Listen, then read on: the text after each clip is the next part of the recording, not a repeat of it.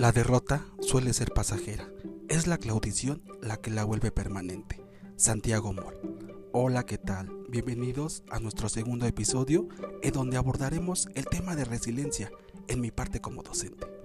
En la forma que cada persona responde a las adversidades de la vida y de las experiencias que son parte de un marco contextual, contribuye al desarrollo personal como resultado de una multitud de aspectos internos y externos. Es así que la resiliencia reside principalmente en un equilibrio de fuerzas que depende de factores de protección que modifican la respuesta a peligros presentes en el ámbito afectivo, social y laboral.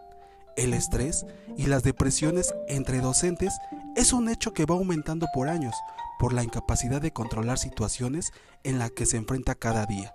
Una de ellas, las clases a distancia, por este confinamiento llamado COVID-19.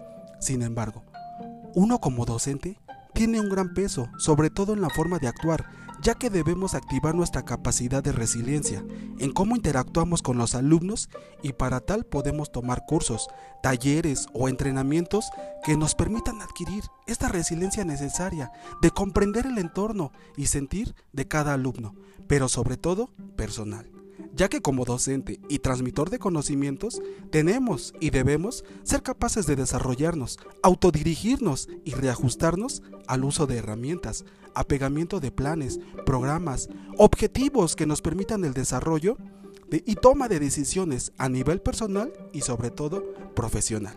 Tan es así que algunas de mis características como docente resiliente serían, puedo controlar mi vida y no ella a mí, soy altamente empático con mis alumnos, desde un envío de tarea atrasada hasta la realización de un examen fuera de tiempo. Siempre y siempre me preocupo por el bienestar de mis alumnos, que en la realimentación quede claro el tema visto, quizás no al 100, pero sube en un porcentaje razonable. Y para lograr ello, debo estar y sentirme bien conmigo mismo. De no ser así, debo saber pedir ayuda.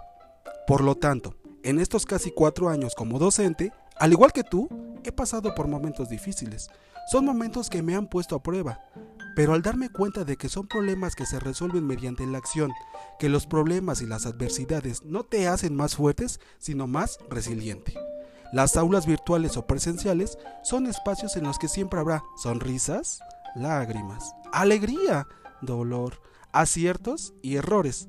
Por tanto, si queremos convertirnos en docentes resilientes, debemos tener muy claro que la mejor victoria parte de la mejor resistencia.